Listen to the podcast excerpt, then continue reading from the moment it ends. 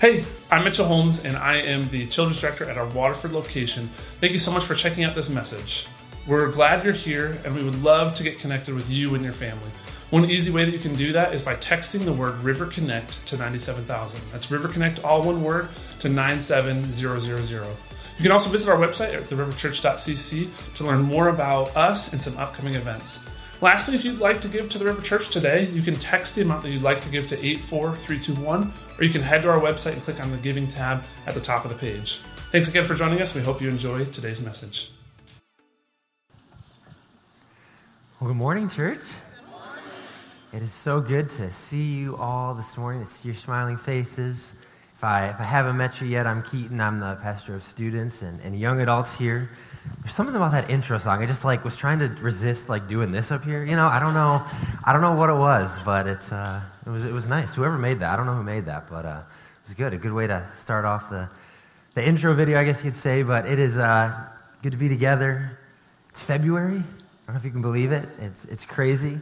I just uh, whether whether you've been coming here for years or maybe maybe like me, maybe you're a little bit forgetful. But every February here at the river is is we, we call it Family Month. And so uh, we, we do a couple different things throughout, throughout the month. We have a bunch of events. We, re- we had our first event uh, that just this past Friday night. Right here in this building, we had our daddy daughter dance. I'm looking around, I see a bunch of the dads that were here with their daughters. I loved seeing the pictures from it. And we had about 375 dads and daughters here, and that was awesome. We had, at uh, the same time, this past Friday, down at our Holly location, we had our First time ever, we tried something new our mother son adventure night. And so, like I, I, mentioned it last week in the announcements, we had a bunch of fun stuff there. We had over 400 moms and sons there, and that was a blast. I, I was down there with that event, and it was so fun to see the moms and the sons all together. And uh, really, the reason that we do Family Month is, is twofold. Number one, we want to encourage families to be together. We want to encourage parents to take the initiative in spending time with their kids we want to make memories together. Because I, I, don't know about you, but for me, uh, the, the reason I think my best friends are my best friends are not because like we sat in a room and looked at each other for like two years, right? It's like because we've done fun things together. We've made memories. We have stories together, and that's that's our hope in Family Month that we can do that for families. And then secondly, all month, kicking it off this morning, uh, we're going to be looking at God's Word. What does God's Word have to say about family? Because families can be messy. Families can be difficult at times, but also beautiful. I really believe family is one of God's greatest gifts for us. And, and so God's word has a lot to say about it. And so this whole month, we're going to be studying the book of Ruth together. We're going to be kicking it off this morning. We're going to be looking at Ruth chapter 1. Uh, I'm, I'm grateful, as always, for the opportunity to open God's word with you. Let me pray for us, and then we're going to, we'll, we'll dive in. Lord, to just come before you this morning. We slow down and we, we quiet our hearts. Lord, in the midst of the busyness, in the midst of, of everything that, that's going on, Lord, we just take this time and we, we ask you to speak to us. Lord, I ask as we open your word, as we look at the example of Ruth and Naomi, Lord, that you would encourage tired moms and, and tired dads, Lord the person who feels like they, they don't have a family, their family might not look like what other people's families look like this morning. I just ask that you would, you would bless them through your word, Lord, that you would build them up as well. I thank you for the example of these two women, Ruth and Naomi, and for the example of faithfulness and, and honesty, Lord. And so just ask this morning that you would, you would teach us, that you would speak to us through the power of your Holy Spirit. pray this in the precious, the powerful name of your Son, Jesus Christ. Amen. All right, so if you got your Bibles, uh, you can turn to Ruth chapter 1 with me, where we're going to spend pretty much, pretty much our whole time together in the book of Ruth. Bounce around just a tad bit, but really we're going we're gonna be there. We're going to work our way through um, all 22 verses. Chapter 1 here, we're going to be looking at it. I want to give you a little bit of background, though, as as you're turning there, or maybe it'll be up on the screens in just a second, we'll be in Ruth 1 1 in, in a moment here. But I want to set the scene a little bit here. Because without, without setting the scene, we're going to be a little bit confused as to what is going on. If you made your way to Ruth chapter 1, I want you to turn back to the left one page with me to the book of Judges. So, the very last verse in the whole Bible, Judges 21, verse 25. sets the scene for us here as to what's happening in Ruth. So Judges 21 25 says, In those days there was no king in Israel. Everyone did what was right in his own eyes. Now, if you turn back to Ruth, it says, In the days when the judges ruled, there was a famine in the land. So we're connecting these two books here. The, the book of Ruth is taking place during this point in the history of Israel where the judges are ruling. There is no king, and not only is there no king, everyone was doing what was right in their own eyes. It was a culture of selfishness and, and rampant sin. People were doing whatever they felt was good in the moment. I mean, to be honest, I don't think it's in, in some ways, there's definitely some resemblance to our culture today. What feels right to us is, is what we do. And so this is the scene here in the book of Ruth. We, the author of the book of Ruth isn't explicitly stated. They don't come out and say who they are, but Jewish literature attributes it to Samuel. And there's a couple different themes that we're going to see this week and really over the course of the next three weeks, this whole month as well, all throughout this book of Ruth. The first one is that uh, 23 times in this book, there's only 85 verses, but 23 times in this book, the word redeemed is used. It's, it's a theme here. We're going to see throughout the course of the next couple of weeks, Ruth ultimately becomes the great grandmother of King David. God is going to use her to do this ultimately of King David, of, of the lineage of the Messiah, and you can trace it all the way back. If you look at the, the genealogy back in Matthew, you can trace it all the way back there yourself. So, the first thing we're going to see how God is redeeming people, how God is redeeming situations.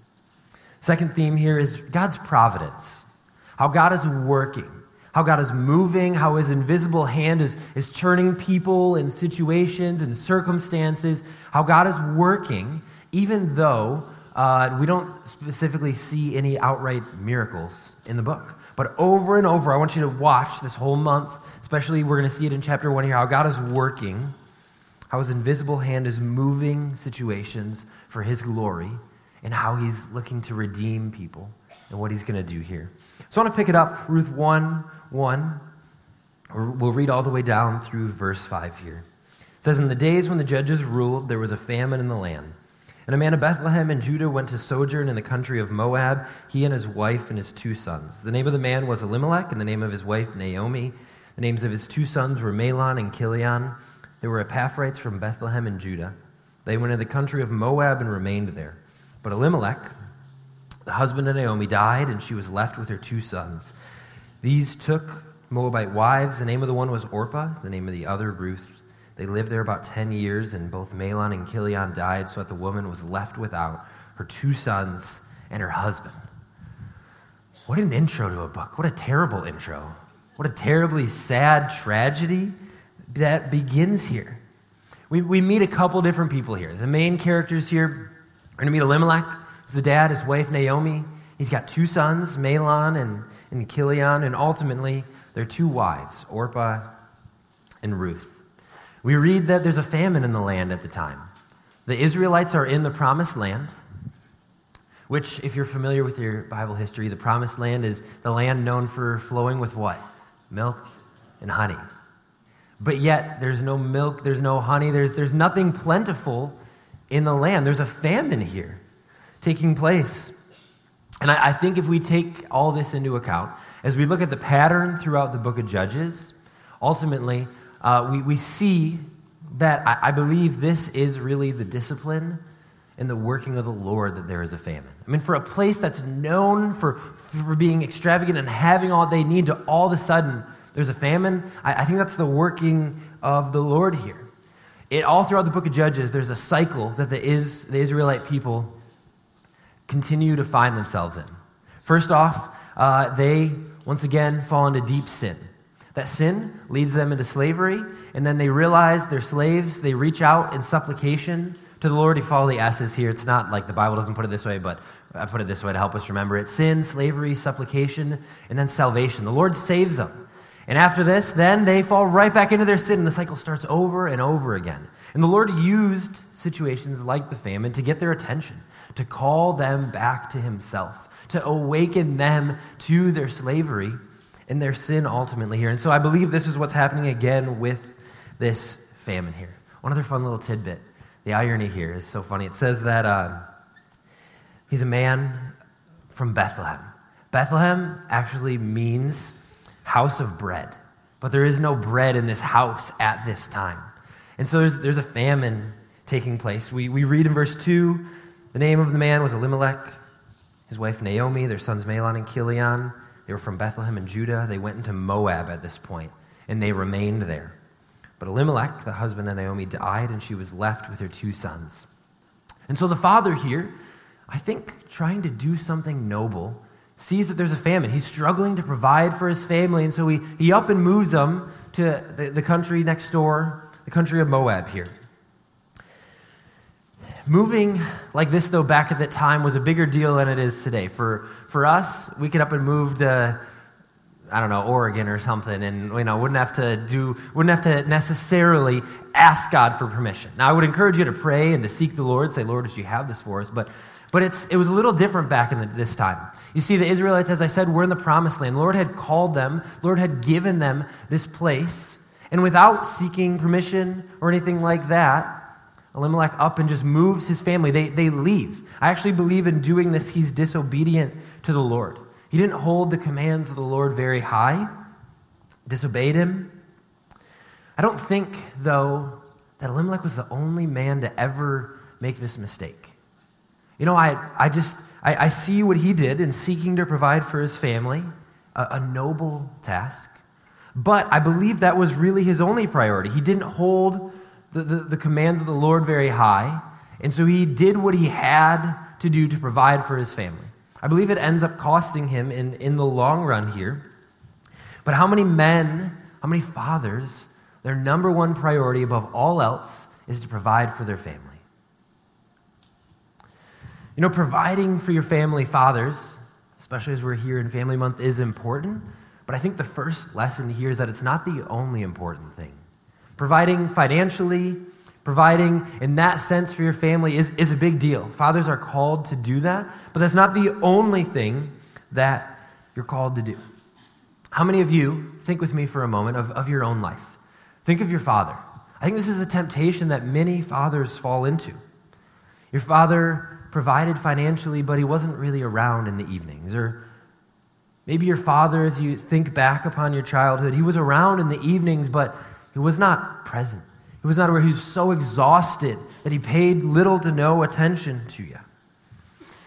Or maybe this your, your father worked hard, and he, he, he said, you know, that he expresses his love for you in providing for you. Again, fathers do do that, but if that's the only thing fathers are providing, we're missing something here. Your father provided, but he, he never told you that he loved you. That's a bit of my story. My dad was, he was a hardworking man. He, he is a hardworking man to this day. I'm grateful, so grateful for him, and he loves the Lord.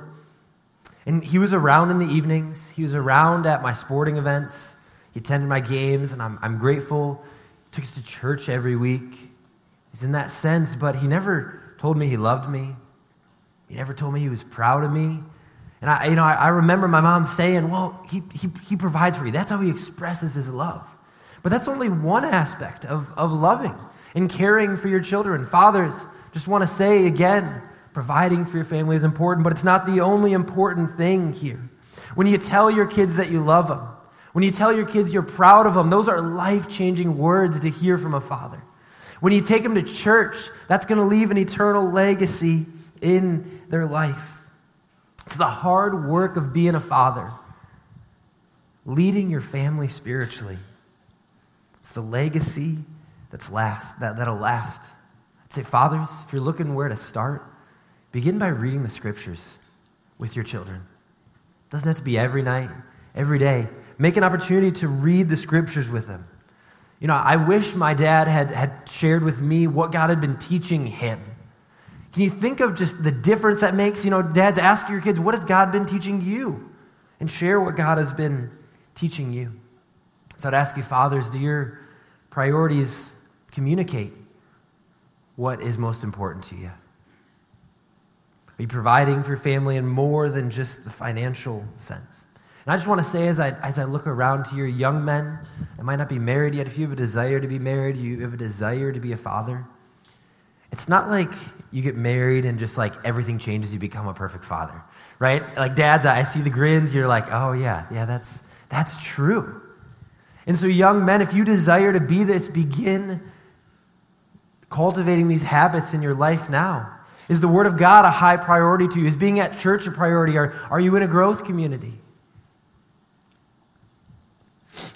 Because it doesn't, it's not like you just change when you get married. You know, Elimelech, I, I don't think to him it was that big of a deal to up and move his family. But even just this little disobedience, which little we could, you know, is up to interpretation how big or, or little it was here. But even just this little disobedience where he didn't hold the commands of the Lord very highly here led, had some, some long results here. And so, let's pick it up, verse 4. We'll see just a little, some of the results here of his actions. His sons, speaking of his sons in verse 4, they took Moabite wives. The name of the one was Orpah, the name of the other was Ruth. They lived there about 10 years. And both Mahlon and Chilion died, so that the woman was left without her two sons and her husband. So, because Elimelech took his family and moved them out of Israel into Moab, his sons then met their, these Moabite women who they ended up marrying here. And marrying a Moabite woman at this time was not explicitly like outlawed according to the, the, the Jewish laws, but it was definitely unwise. And you say, why, why would that be a big deal? Why, why is that unwise? Well, the God of the Moabite people um, was a detestable God to the Lord, the Almighty God. This was a God who, who their worship involved child sacrifice. It was cult like. And so to marry a woman of this culture who worshiped this God, those things too were, were inherent. They were tied in here, was definitely very unwise. And Elimelech led his sons to this by bringing them to this land here.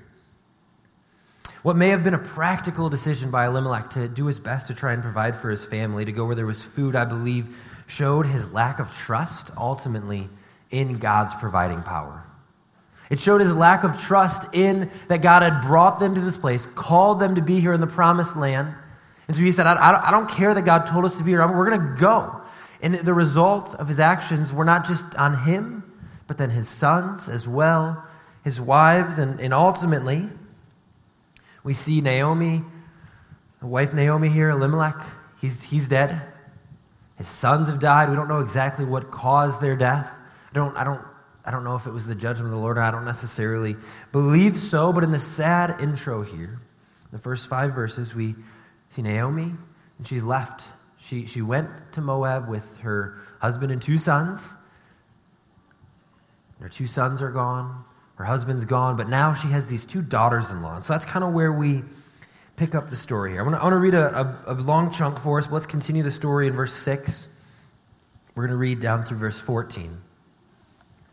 So, speaking of Naomi, she arose with her daughters in law to return from the country of Moab, for she had heard in the fields of Moab that the Lord had visited his people and given them food. So she set out from the place where she was with her two daughters in law, and they went on the way to return to the land of Judah. But Naomi said to her two daughters in law, Go return each of you to her mother's house.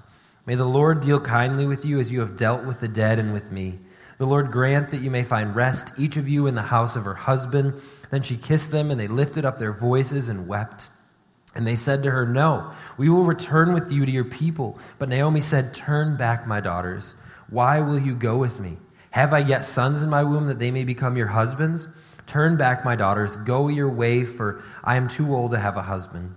If I should say I have hope, even if I should have a husband this might this night and should bear sons, would you therefore wait till they were grown? Would you therefore refrain from marrying? No, my daughters, for it is exceedingly bitter to me for your sake that the hand of the Lord has gone out against me. Then they lifted up their voices and wept again. And Orpah kissed her mother in law, but Ruth clung to her. So in verse 6, Naomi hears that the Lord had visited his people. The Lord had given them food back in Israel. And so she says, okay, well, we've been through this terrible tragedy. The Lord is blessing once again in Israel. We should, we should go back there. So she is essentially trying to send her daughters in law off. She says, I, I can't provide husbands for you. Essentially, she can't provide you know, children in that sense for them. She can't provide a future. She says, I'm, I'm, I'm no use to you. Wipe your hands of me. Go, go back. Go back to your families here. She says in verse 8, May the Lord deal kindly with you. She understood the faithfulness, the mercy of the Lord, and so she's really praying kind of this blessing over them as she seeks to, to send them home. Verses 9, 10, 11. They both want to return to Israel with Naomi. They say, We don't, we, we don't want to go back. We want to stick with you. She tries to convince them because she can't provide for them. In verse 13, she says something really interesting. I want to read. She says, My daughters, it's exceedingly bitter to me for your sake that the hand of the Lord has gone out against me. In the midst of her trying to convince her daughters to go back, she says, she has this phrase here. She says, The hand of the Lord is against me. You know, and I, I think if I put myself in her situation, I mean, I would probably feel pretty similarly. Her husband's died, her sons have died. She's not even in her homeland, in her hometown. Probably doesn't know a lot of people around her. She says, The Lord Almighty, His hand is against me. But I think even in the midst of this tragedy, this is more admirable than or detestable that, that she say this. I think this is just a little hint of the picture that Naomi, that Naomi has of the Lord. She believes even in the midst of this tragedy that God is still working. She, she attributes this to the working of the Lord here.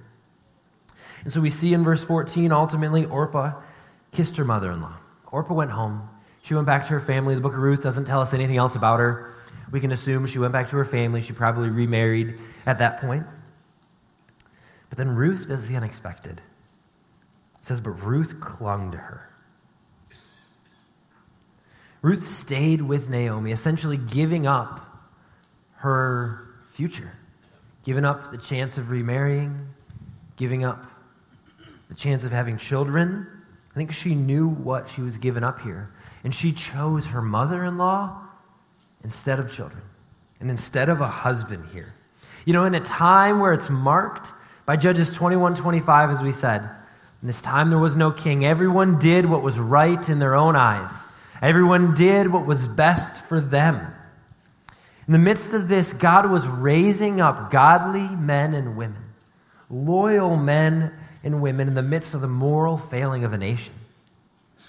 I think the irony here is that this is not even a, a Hebrew and an Israelite woman. But yet, still, the Lord is raising up people in the midst of the failing of a nation. And I, I, believe that, I mean, the same thing. I look out in this room, and I believe the same thing that God is raising up godly young people and godly old people, godly middle aged people, whatever that might be, that stand out in the midst of a moral failing all around them. You know, the loyalty of Ruth, her commitment rings really loud in the context of selfishness and, and self interest. It reminds me of what Paul writes in Philippians chapter 2, verses 14 through 16. I'll, I'll read it to you. You don't have to turn there unless you're like really, really quick. If you're super quick, you can turn there. But if you're not, just, just listen along with me. Paul says, Do all things without grumbling or disputing, that you may be blameless and innocent. Children of God without blemish in the midst of a crooked and twisted generation, among whom you shine as lights in the world, holding fast to the word of life, so that in the day of Christ I may be proud that I did not run or labor in vain. You know, for Ruth, she was this her commitment stood out, her virtue stood out. She counted Naomi as more important than herself. You know, for, for the believer today, counting others as more important than ourselves, it stands out. We shine like stars in the midst of a dark world. We stand out for the glory of the Lord ultimately here. So, Naomi, when she sees this, she sees the resolve of Ruth. She lets it go. She stops trying to convince her. But I want to point out something interesting here. Even in the midst of this, as we say, look at Ruth in her example, which is a godly, loyal example. Ruth is not the hero of this story. Ruth is not the one that this story is ultimately about. Just like the story of David and Goliath, David is not the hero in that story either. The hero of these stories is ultimately the Lord. God is the hero of this story. He is the one that is working through Ruth to carry out his purposes. It's that idea of the providence that I mentioned is all throughout this book. God is the one working, God is the one using Ruth and Naomi as examples here. Just like we are not the hero of our story. If you're a follower of Jesus Christ, our life is not about us, but it's about making the Lord and his name great. In our workplaces, in our families, with our friends, while we're driving down the road. Like in all of these situations, it's not about us. God is the hero of our story, just like He's the hero of this story here. I love the way one of the commentaries, Kenneth Way, he puts it. He says this way.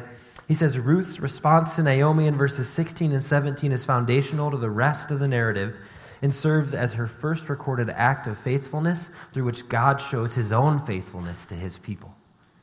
God is using Naomi's faithfulness as his way to be faithful to his own people.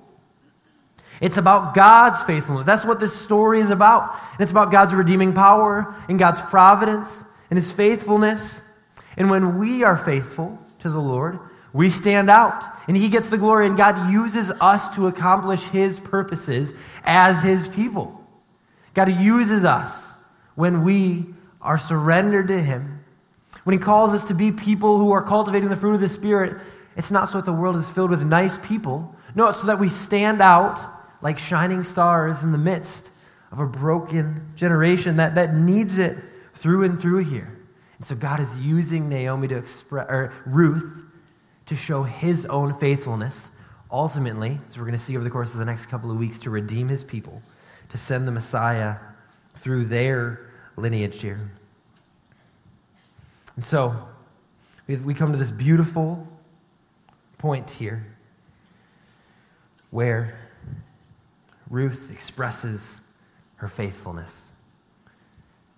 Verse 15, she says, See, your sister in law has gone back to her people and to her gods.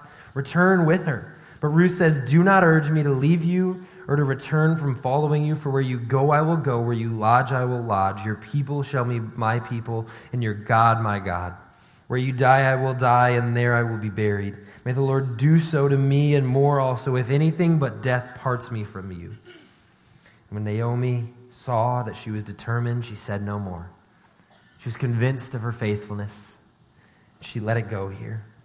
So in verse 19, they begin their return to Bethlehem. So the two of them went on until they came to Bethlehem. And when they came, to Bethlehem. The whole town was stirred because of them. And the women said, Is this Naomi? She said to them, Do not call me Naomi, call me Mara, for the Almighty has dealt very bitterly with me. I went away full, and the Lord has brought me back empty. Why call me Naomi when the Lord has testified against me and the Almighty has brought calamity upon me? They returned to Bethlehem.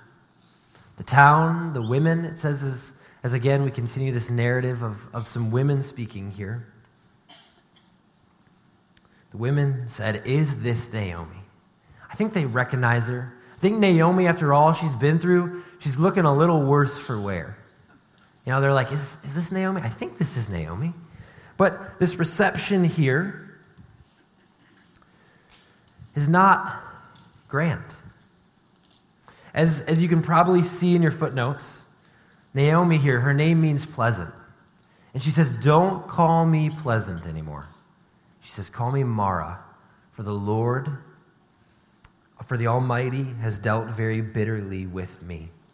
This reception that Naomi has back in her hometown, rather than soothing her pain, it exacerbated it. She left with a husband and two sons, and she came back without them. She's experienced great loss here. And so she feels it more bitter or more fitting to be called Mara because Mara means bitter. She says, I'm not pleasant. I don't deserve to be called pleasant. That's not how the Lord has dealt with me. The significance of, of a name is something that's, I think, really lost on us today. I, I, I don't know what my name means. I don't, it's not that big of a deal to me, probably to many of us around, but names are a big deal, especially in the Old Testament. We see it in the New Testament too, but I think it's some people whose names the Lord changed familiar with, with the scriptures, the Lord changed Abram and Sarai to Abraham and Sarah. He changed Jacob to Israel. He changed the name of, or ultimately Joshua changed the name of Heshua, or no, sorry, Moses, forgive me. Moses changed the name of, of Heshua to Joshua. This is significant here, and it's not to say that if the Lord didn't change someone's name that they can only live out what their name means. That's, that's not it, but there's a significance here to God changing names. And so, so Naomi says, I, am not pleasant anymore after what I've been through. And to be honest, I, I'm not sure I can blame her much. But in through all of this, she takes God seriously. She says, God has dealt with me bitterly. Verse 21, she says, I went away full, and the Lord has brought me back empty. The irony of, of her saying she left full is that why, why did they leave? Why did they leave in the first place? Famine. They, they were not full physically, but yet she still is saying that she's, she left full. She says at the time again that she's coming back empty. Now, she does not have her husband or her sons, but she's not totally empty. Who does she have with her? She has her daughter in law, Ruth, with her. She's not completely empty, but pain and tragedy has a way of doing this to us, where we exaggerate a little bit the things we're feeling, we feel alone in it. You know, we take things literally or, or, or whatever, you know, that might be.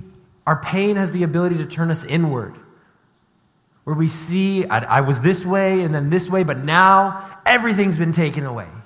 Well, not literally everything, though it has been a lot, has been taken away. But I think one of the keys here is that Naomi attributed the loss of her husband and her sons to the Lord.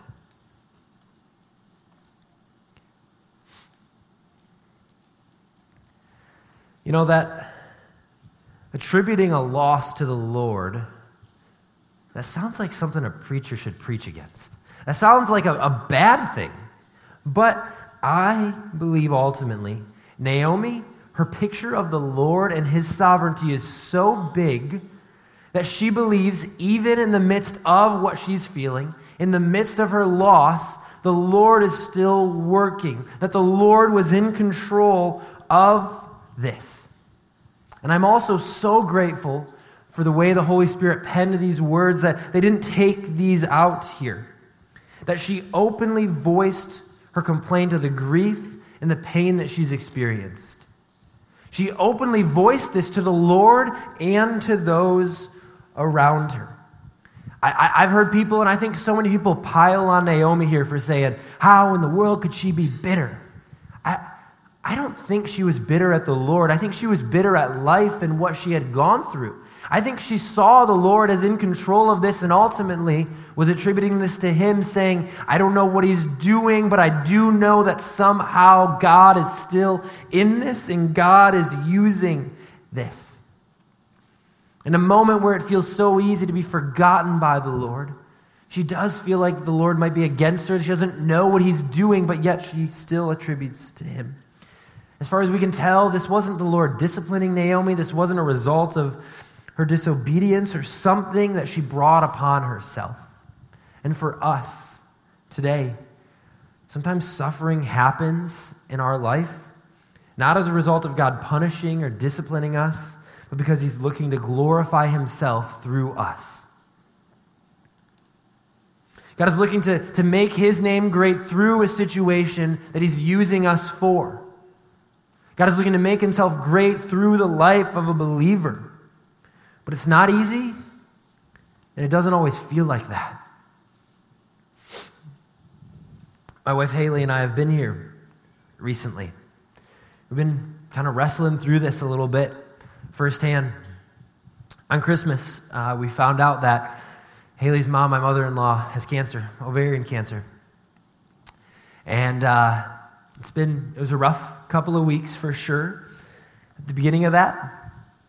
And I began to think through myself, how am I going to deal with this? How do you get through this? And I think feeling a little bit of what Naomi has felt here the confusions, the questions, saying, God, why are you doing this? God, what are you doing in the midst of this? And so I, I remember soon after my, my wife and I, we had flown home. We were in Denver visiting some other family. We flew home to, to be with her parents. And I just had to go for a drive to process. That's kind of one of the things that I do to, to process. And I began to read the scriptures. I began to listen to a couple sermons and say, God, where, where do I go with this? God, how, how do I deal with this? How do I move forward? God, what are you doing in the midst of this? And I, I learned, I think, a really important lesson for myself. And it began with me first. That in the hurt, and the questions, the confusions, we have to bring that to the Lord. I saw that this is the proper response to the questioning, to the grief, to the pain. If you're like me, I wanted to get alone and I wanted to get angry. I wanted to say what in the world and why and how, and I, I did some of that. But I don't think asking God why is, is wrong. I don't think asking God why is, is necessarily dangerous. I think, like Naomi, she believed that even in the midst of her loss, God was working through it. I think when we're honest before the Lord, asking Him the tough questions, that's the best place we can be. And I had to ask the Lord these tough questions, and I don't have all the answers to them. I'm still asking Him, and I'm still seeking His wisdom on what He's doing. But the danger is when we sit alone in what we're feeling. The danger is when we allow our minds to go and go instead of facing the reality of what we're going through. Naomi faced the reality, but she didn't have to. She could have ran from it. She could have pretended it didn't happen. You know, for us, she, you know, she, I think the temptation is to run from what we're feeling, but the, just another episode of the TV show, or going to scroll TikTok or Instagram Reels or Facebook or whatever it might be for you, whatever we do to not face reality, whether it's pouring yourself a drink or just another drink or go to the gym just a little longer. I don't know how you process these things. I don't know where you go when you feel hopeless. But the place we need to go and the best place for us is the presence of the Lord. It's not easy to go there. It's not natural to bring our questions and our hurt towards Him. It can be scary, unnatural, and uneasy to turn off the distractions and to be real with the Lord, to tell Him how we're really feeling. But the presence of the Lord is where we hear from Him. It's where He speaks to us, it's where He comforts us. It's the best place you can be. And so, where do you go when you find yourself in a hopeless situation? Do you get bitter? Do you run from the Lord? What do you turn to? If I can encourage you where to turn, turn to the Psalms. David, all throughout the Psalms, we see his honesty before the Lord. We see him wrestling with the Lord. We see him in some ways even accusing the Lord of things. I, I, I don't know if I would quite go that far, but maybe. I don't, I don't know. You know, I'd say turn to the Lamentations. An entire book of lament, a book of honesty, a book of asking, a book of saying, Lord, I don't know what you're doing. Process with the Lord and, and His Word. Call the friend that you know will not only pray for you, but will pray with you. Those are the best kind of friends. Those are the best kind of people. And I just want to say, what do you do when you have someone that you love that finds himself in a hopeless situation like this? I just want to say, maybe from some experience in my own life, in the moment, things like Romans 8 28, we know that in all things God works together for the good of those who love him. God works all things together for good, those who are called according to his purposes. Those things aren't the most helpful things you can say. You know, hearing my mother in law has cancer, but then someone saying, Don't worry, God's going to use it for good. Like, that, that makes my feelings feel invalid. That, that's not the most helpful thing you can say. One of the best pieces of wisdom that I was given was instead of Romans 8 28, two verses earlier, Romans chapter 8, verse 26. Remind people of this. Likewise, the Spirit helps us in our weakness, for we do not know what to pray as we ought, but the Spirit Himself intercedes for us with groanings too deep for words. If you've ever felt hopeless, hopeless is when we don't know what to say. when you don't know what to say to the Lord, you don't know what to pray. But when you take that step to be in the presence of the Lord, the promise of God's word is that the Holy Spirit, if you're a follower of Jesus Christ, is praying for you and with you, is interceding before you, saying the things you cannot even say. And so you say, I don't have the words, I don't know how to pray, I don't know where to go when I'm feeling like this. Quiet yourself before the Lord, turn off the entertainment, and spend some time in the presence of the Lord and be honest with Him. Lord, this is what I'm feeling. Lord, I don't know what I'm feeling. I don't know what to say. It's the best place you can be. You know, this is the promise that applies to those whose Lord is the God of Israel, the God of Naomi, and the God of Ruth here. This is our God who redeems. No situation is too far gone for his power. No person is too far gone. 23 times in this story, the word redeemed is used. That's what our God is in the business of doing. Your hopeless situation, the Lord can redeem that. Eight times in this chapter alone, the word return is mentioned. This is a story of redemption, but it's also a story of, of return here. You know, the person who's been running from the Lord, you're here or you're finding this online at a later date, you find yourself running from the Lord because of a situation. You felt hopeless, you turned away from Him. You're not too far gone. Naomi had the courage to return to her hometown, to come back to the place that God had for them, to return to her God who had provided once again for his people.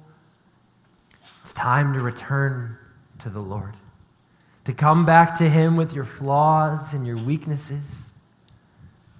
Be honest with him. Or maybe for you, it's time to turn to the Lord for the very first time.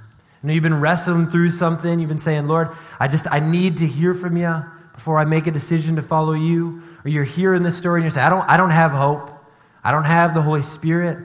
I don't have that. Well, the good news of Jesus Christ is for all.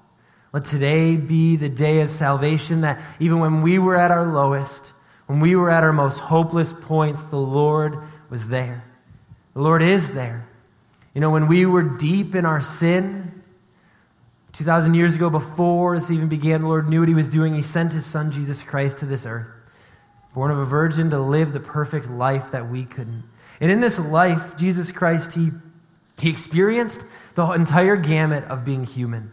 He experienced loss and sorrow and grief and pain. But in the midst of it all, He was perfect.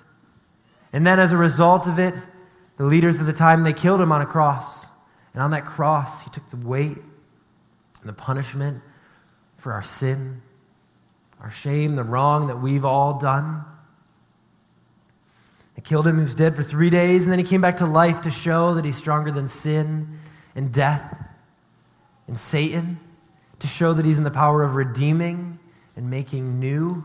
He paid the price so that we can be redeemed. In Romans 10 9 says, If you confess with your mouth Jesus as Lord and believe in your heart that God raised him from the dead, you will be saved.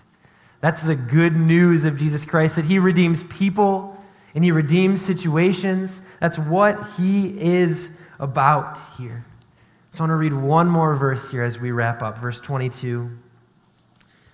Naomi returned, and Ruth the Moabite, her daughter in law, with her, who returned from the country of Moab, and they came to Bethlehem at the beginning of barley harvest.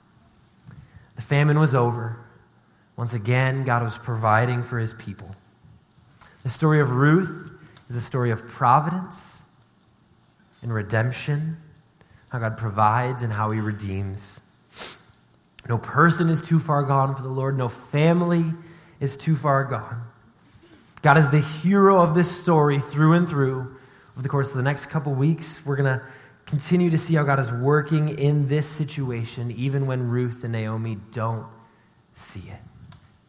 So I'd encourage you, don't miss a week be back the next couple of weeks, the next three weeks as we continue this.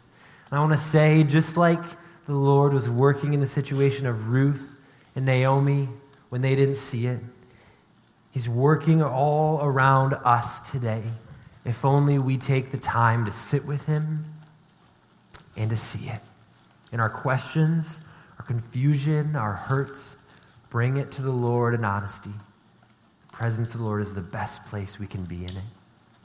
If you need to talk with someone, Grab myself, grab anybody with a lanyard. We would love to share with you the good news of Jesus Christ and what he's done. If you need prayer, I'll be down over here. Josh and Jen are usually there. They're not here this morning. I would be happy to pray with you. If you find yourself in this situation, if we can pray for you, please don't be alone in this. Grab someone around you, grab somebody with a lanyard. Let's pray.